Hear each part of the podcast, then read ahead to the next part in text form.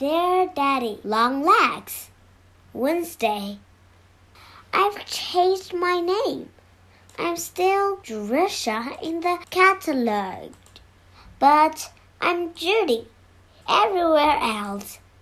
It's really too bad, isn't it? To have to give yourself the only pet name you ever had. I didn't quite make up the Judy though. That was Freddie Perkins used to call me before he could talk plainly. I wish Mrs. Lippett would use a little more anonymity about choosing babies' names. She gets the last names out of the telephone.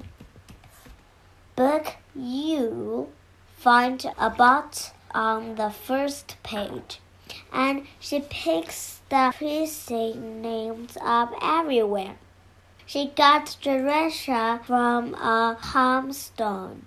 I've always hated, but I rather like Judy. It's such a silly name. It belongs to the kind of girl. I'm not a sweet little blue-eyed thing, petted and spoiled by all the family, who roams her way through life without any cares. Wouldn't it be nice to be like that? Whatever faults I may have, no one can ever accuse me of having been spoiled by my family. But it's great fun to pretend I've been.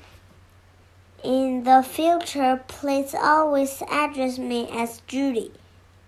Dinner bell. Goodbye.